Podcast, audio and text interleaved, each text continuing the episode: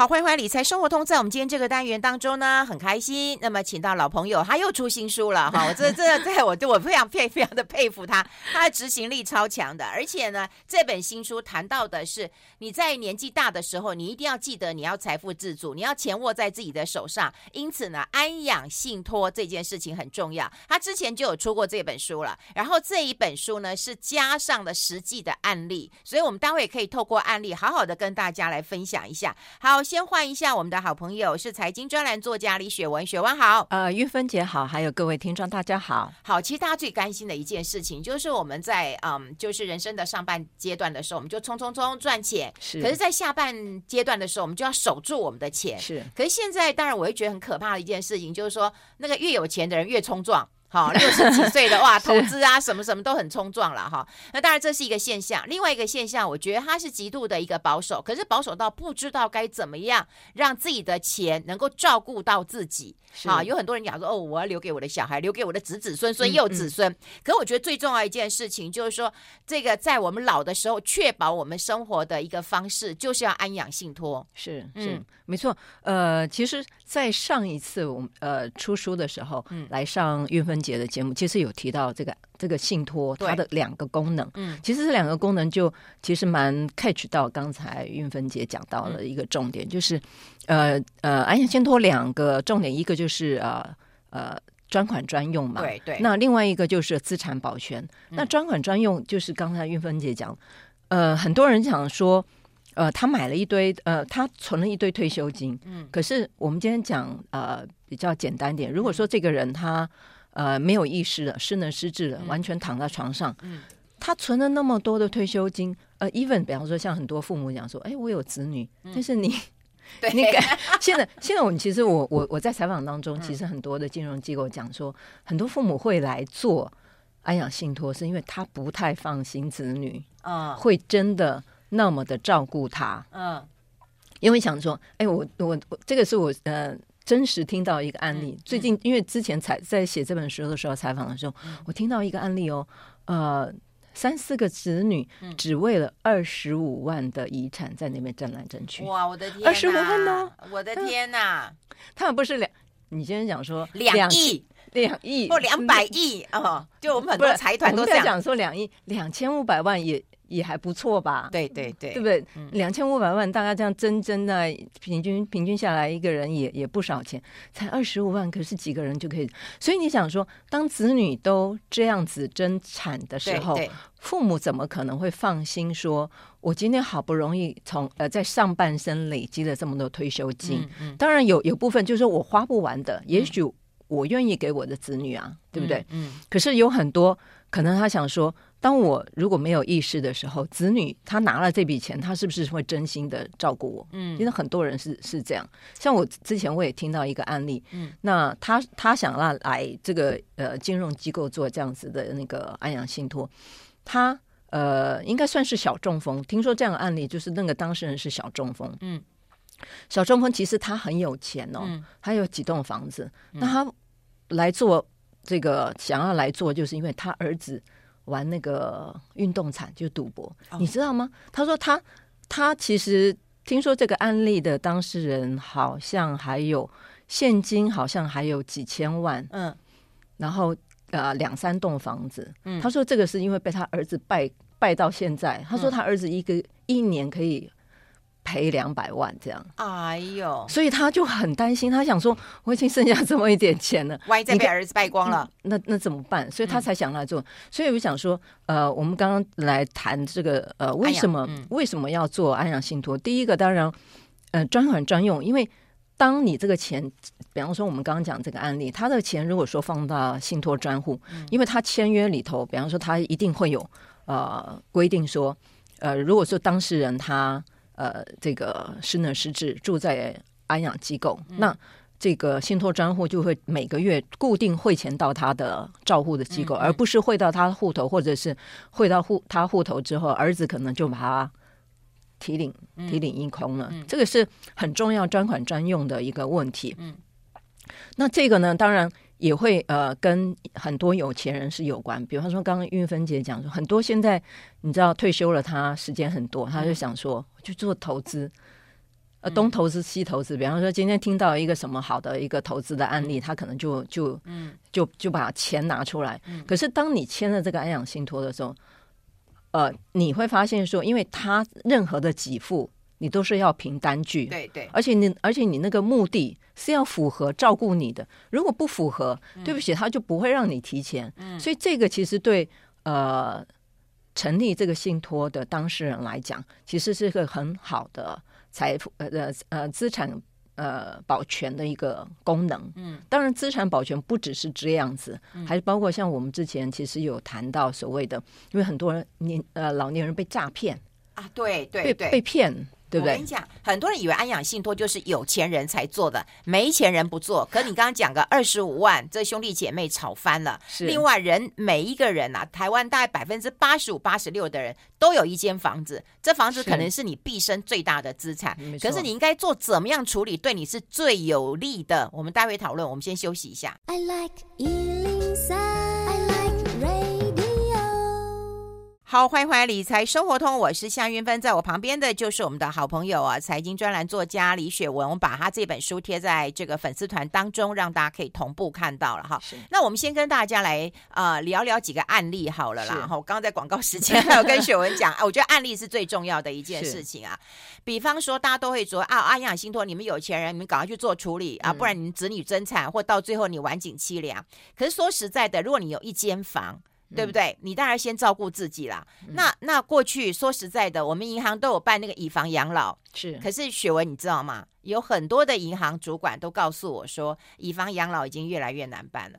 你知道，因为子女。哎，对，真的，我听的太多，你也听很多，对不对？对你有一间房子，我半辈子辛苦努力了，到了晚年我不靠子女了，我就把房子反向抵押给银行了，银行每个月给我钱了，嗯、对不对？我就自给自足，我就自己安养到老了。现在是子女反对，子女反对。因为他要那栋房子，他要那栋房子，所以呢，你如果要去反向抵押，可以，你的子女来签名，嗯，对不对？子女同意，你才可以反向抵押，是，这有什么天理呀？是。对，其实理理论上应该不需要对子女，银行怕麻烦，但对银银行怕麻烦，所以其实我我听到呃，当然在采书的采访当中，其实也听到蛮多的，就是那个呃，就是他有不动产，当然有一个我们在这个书里头有提到这个，当然他比较幸运，他其实他也是这个老夫妻，他其实是台北市蛋黄区哦，哇，你。那对呀，透天，对，哎呦，你这样讲蛋黄三层楼哦，这不用讲了，这很有，但是但是。问题是很，其实跟跟刚才运芬姐讲的，有很多人其实这样，都是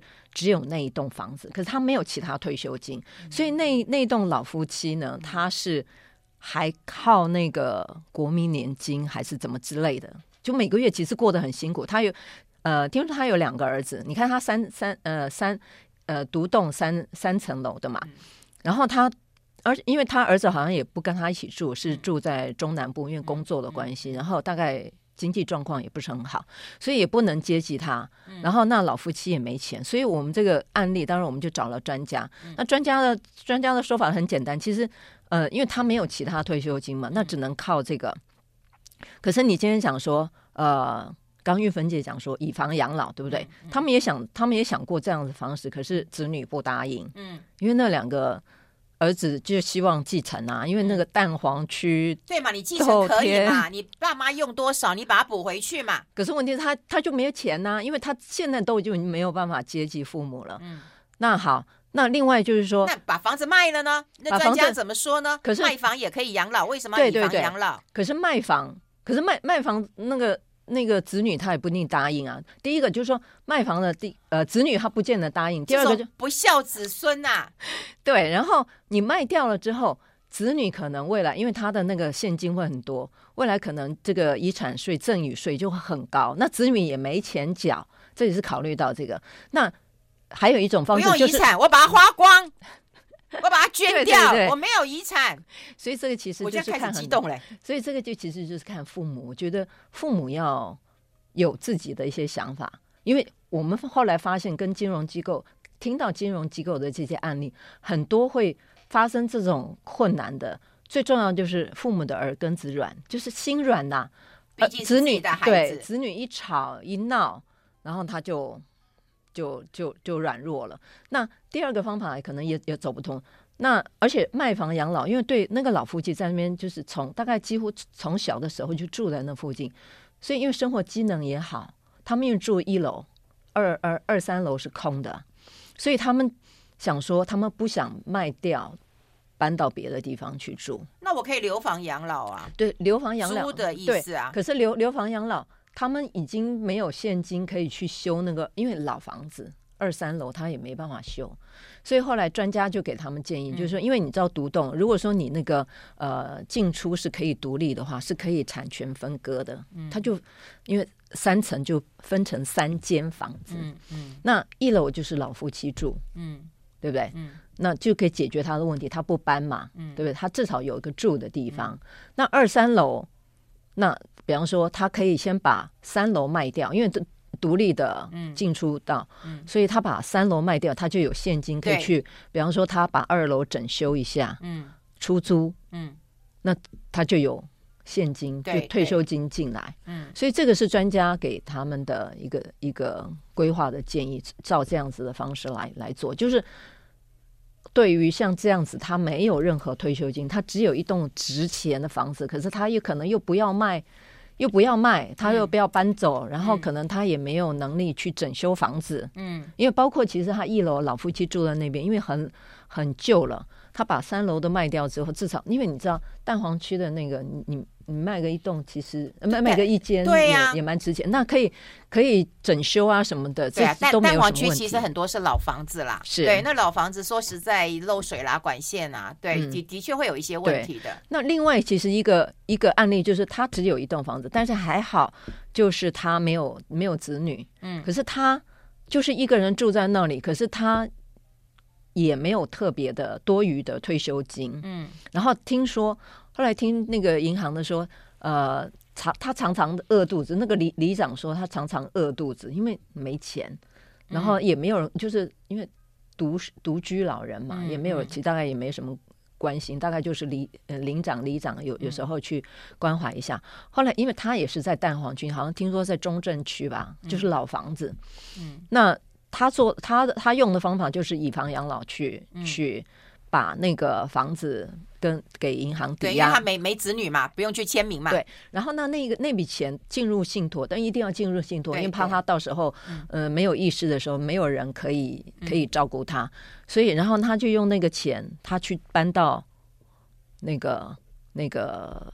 呃，养生村类似像这样，哦，哦，哦。嗯嗯，然后他就约定好，比方说每个月帮我转钱，对不对？嗯、或者每年帮我转钱。啊、对不起，我我讲错，他不是以房养老，他是留房养老。嗯，就是他把那个房子租出去，租出去，租出去用那个租金，然后来付他的生活费跟那个呃养生村的钱。对，所以以房养老、卖房养老、留房养老，是其实都根据都可以考虑，对，都可以考虑。嗯、但是你是一个不同的考虑，你有没有子女？你子女孝不孝顺？嗯、你子女有没有钱？嗯，对不对？嗯、然后你自己想要过什么样的日子？是对，所以我觉得，呃，信托最难的一件事情就是要照你的意愿去做。没错，不用去吃那个银行的套餐，因为不一定都适合每一个人。嗯、就像之前那个那个媒体啊，讲那个以房养老讲的那种很好，因为蛋黄区还有只只只借个十年，嗯、所以每一个那个老太太、老先生都可以不靠子女，一个月二十几万爽花。可是我觉得那个太美好了，这太太太不接地气了。就是那那个就是个案，嗯、因为就是他可能有真的好几栋。而且没有，或者他一栋就好了，他又不用什么纠纷，而且他只借十年，呃、一般我们可能要借个三十年。我，我通常听听说那个案例，其实都是好几栋的，嗯、他不是一栋。哦、然后你看他为什么借十年？他只要他等于就是锦上添花，我多一点多一点好过，那都是有钱人才住那里啊。嗯、哦，好，还有更多的案例，我们待会儿分享。我们先休息一下。I like 好，我们持续跟我们财经专栏作家李雪文啊带来这本书《安养信托》，其实它有很多的案例可以跟大家做一个分享。那我们在节目当中也跟大家来啊、呃，就是观念呐、啊，我觉得要有观念，嗯、因为过去我们也有跟那个苏家红律师在谈信托的问题，很多人大家还会认为说啊，那是有钱人要做的。可是我觉得，只要你有一栋房子，或者是你对于你的晚年有一些考量，你不是说哦，我随时都可以领一笔钱出来的话，你真的要考虑一下这个安养信托要怎么做了。嗯，刚刚在广告时间，其实我们也聊了，就是说。说，我们当然有一栋房子，就希望自己过好日子嘛。是。可是，在生病的时候，我上礼拜那个徐嘉欣来我的节目嘛，他就跟我谈说，有一对那个啊医生啊这个父子，那当然也有也有医生娘跟儿子也娶老婆了哈。嗯。那当然爸爸是医生，那他生病了，那生病之后当然需要呃就是标靶药物来治疗了。那后来还还是决定就是说卖了房子啊，卖了房子，因为一年要好几百万嘛哈，就卖了房子。嗯。可是太太反对。然后太太就等于说太太反对，还有联合媳妇一起来反对。他还好儿子是没有反对，因为儿子是医生嘛，哦，就会觉得说还是要救的，嗯、对不对？所以我听了以后其实很纠结。嗯，也就是说我一辈子赚的钱，然后我应该要。自己决定我要不要花这个钱。是，可是老婆老婆反对。是。其实我、嗯、我在采访中也也有也有听说这样子案例，啊、因为你知道就是呃，所以呃，我我在书里头不管上一本跟这一本，其实有特别提到、嗯、呃，一定就是说你在成立信托一定要找一个信托监察人，嗯，因为其实就很多的发生这样子问题，就是呃，虽然这个当事人他做了信托，嗯，那因为你知道呃，信托他的给付除了定期给付，包括比方说你的生活费啦，或者你住在机构的一些费用啦，那还有一些不定期，不定期包括就是说你一些治治疗医疗的费用。可是如果说我们今天呃听到的一些案例，就是当事人如果是已经失能失智躺到那边，他完全没有意识，所以他没有办法下指示嘛。嗯，比方说像呃刚玉芬姐讲的那个案例，至少当事人还对还清楚还清楚。比方说，如果他做了信托，对不起，对对不起，我今天是委托人，对不对？嗯，我可以下指示，我要做对这个对。那反正那个那个医疗嘛哈，对医医疗的费用，那信托专户他就会，就是你只要拿的那个凭的那个单据跟呃银行去请款，那他都一定会会支付的。嗯，可是之前其实就很多这种案例，他没有找信托监察人，可是当事人他已经他已经没有意识躺在那边，那治疗好，比方那那那就是他的子女啊，子女想说别救了。是啊，因为这个要花钱，你都花了，对不对？剩下来的，因为你知道信托，呃，就是当然它会有一个期间，可是你当你这个期间，呃，因为没有人知道自己会活多久嘛，或者这个钱会不会全部都用完了才就是破产上天堂，对不对？我已经全部都花完了，我才我才离开这个世界。那可能还有剩的时候，就可以把这个剩的，比方说我就可以留给我的子女啊。或者是甚至就像我们说的，你你也可以做公，像有很多人，比方说他是单身的，他就可以做公益信托，我就把它捐出去嘛。嗯、我不一定，我不一定就是留留给，就是财产留给国家。那我监察人要要要要要找谁？我一定要找子女嘛？跟有血缘关系吗？有亲属关系吗？也，也不一定。其实可以，呃，就是说在法上头来讲，你也可以找这个财团法人，有像呃呃呃一或者是一般的这个社福团体。那如果我找好朋友不行吗？可以啊，可以啊。但是就是像带、嗯、好朋友，如果如果其实我我个人会比较建议，就是说，呃，这样不知道会不会会不太不太礼貌。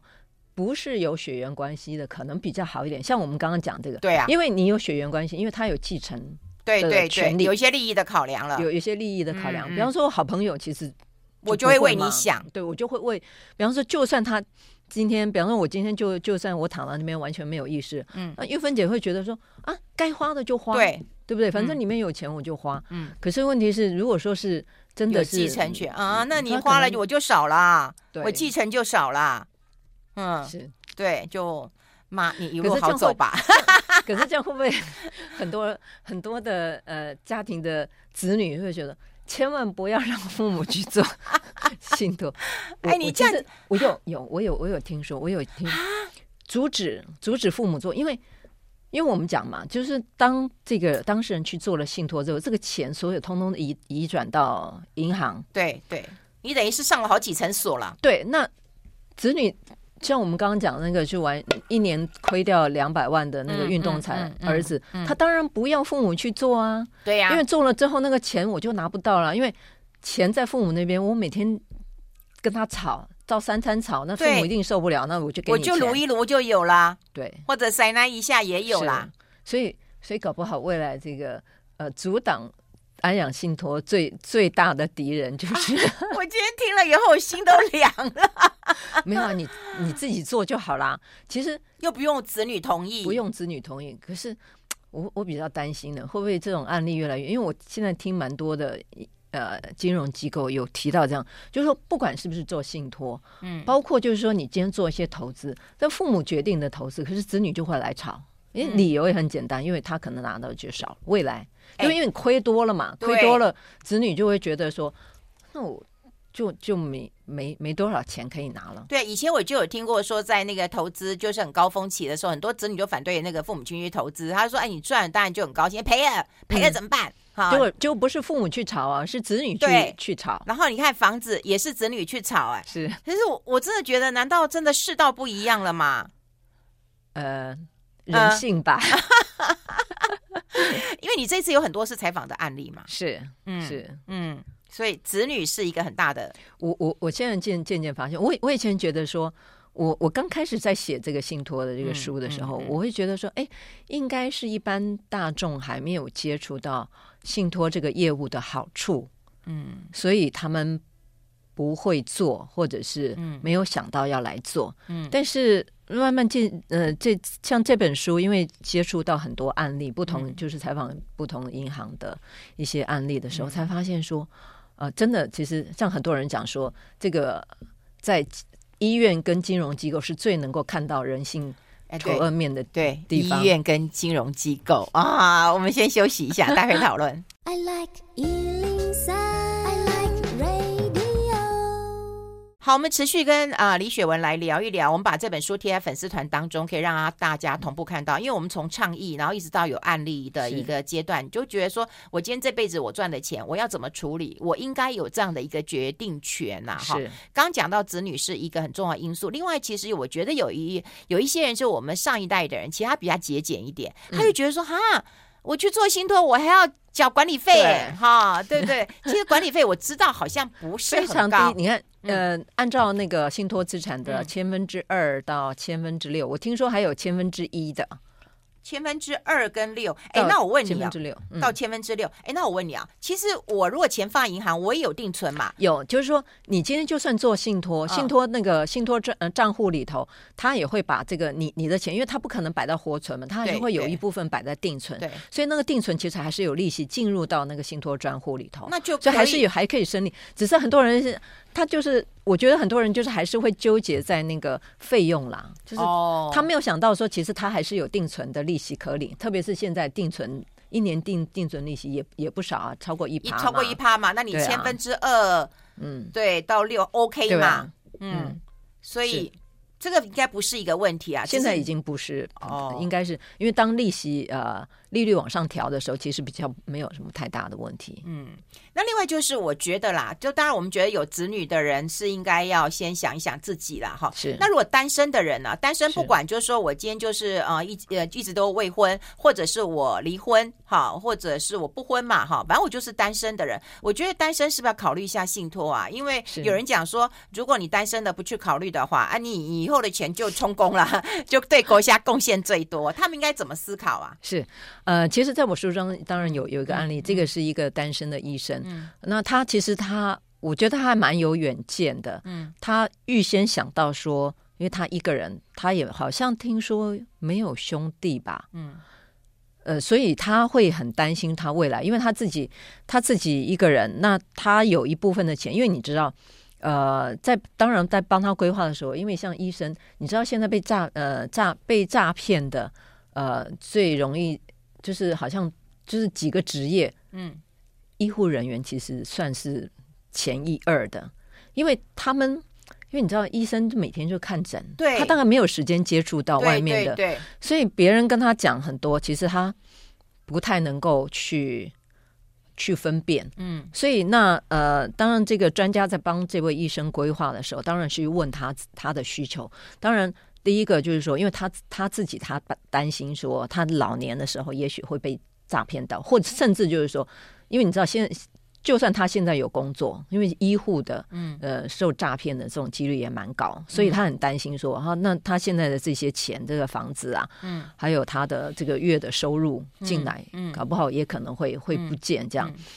那当然，他一个人他也担心说，未来如果年纪大一点，他失能失智，对不对？对，失能失智，他他他也想到说，他也买了一些保单，可是这个保单是不是真的能够用在他身上？嗯，然后像我们上一上一本不是有提到一个案例，嗯、就是说他买了呃一个月十十万块那个失能险，嗯嗯、可是问题是他的子女只帮他用。两万多花呃花两万多请了一个外劳，其他就变成子女的私房钱了啊，对不对？对，所以那他当然，因为他单身，他连子女都还没没没得靠，谁帮他？对，没谁帮他？有钱进来了，谁帮你处理这些事啊？谁帮你找一个好的照顾者啊？对，所以他呃第二个就是他这个部分失能失智的这个呃未来的照顾，他当然也很很在意。嗯，然后他也很，因为他没有子女嘛，嗯，然后。呃，他相信他的这个财产一定不会那么快就用完，嗯，所以他因为他好像有一些宗教信仰，他希望说能够剩下来的钱，他也不要就是充充公啦，收归国有，然后他就就可能捐给这个他平常去的这个教会，这样。那当然，平常因为他年纪大的时候，因为他讲说他一个人一个人，那你知道一个人在家发生了什么事情，不会有人知道，对不对？所以当然，他还有预约一些，比方说，因为你知道现在有那种所谓的保全，保全就是，嗯、呃，比方说你戴一个手环，比方说你在家中跌倒，可能他那个就就会呃感应说，那那个可能保全就会到你家里来看你有没有什么状况。嗯，那他在乎的这些，然后还包括就是，可能如果说他已经失能失智，必须要去住到这个安养机构，嗯，或者是什么护理之家，可是那。他怎么找？他已经躺在那里了。他需要有人帮他去找比较符合他。监察人很重要哎。呃，对他，他当他有这个立这个议定监护呃契约，嗯，嗯，所以他找了一个议定监护人，嗯，那当然他在这个相对的在信托契约这个部分，他也找了一个信托监察人。那信托监察人跟议定监护人就是、嗯、呃，当他失能失智的时候，可以帮他做决策，做一些决策，而且。呃，定期去看他，比方说他今天就在这个照护机构的话，嗯、定期去看他。所以这个部分一一一路就是说，当然他现在还没有，就还有收入。嗯，那他希望说未来的退休金当然还可以继续增长，所以他还有再加一些所谓的投资的一个顾问的一个。哦一个咨询这样子。好，今天讲不完了。我觉得改天我们要好好再跟大家来，因为我觉得多多的分享案例，是我觉得大家就可以想想看，我该该怎么做，因为太多细节了。是对。好，今天非常谢谢雪文李雪文，谢谢，谢谢，谢谢。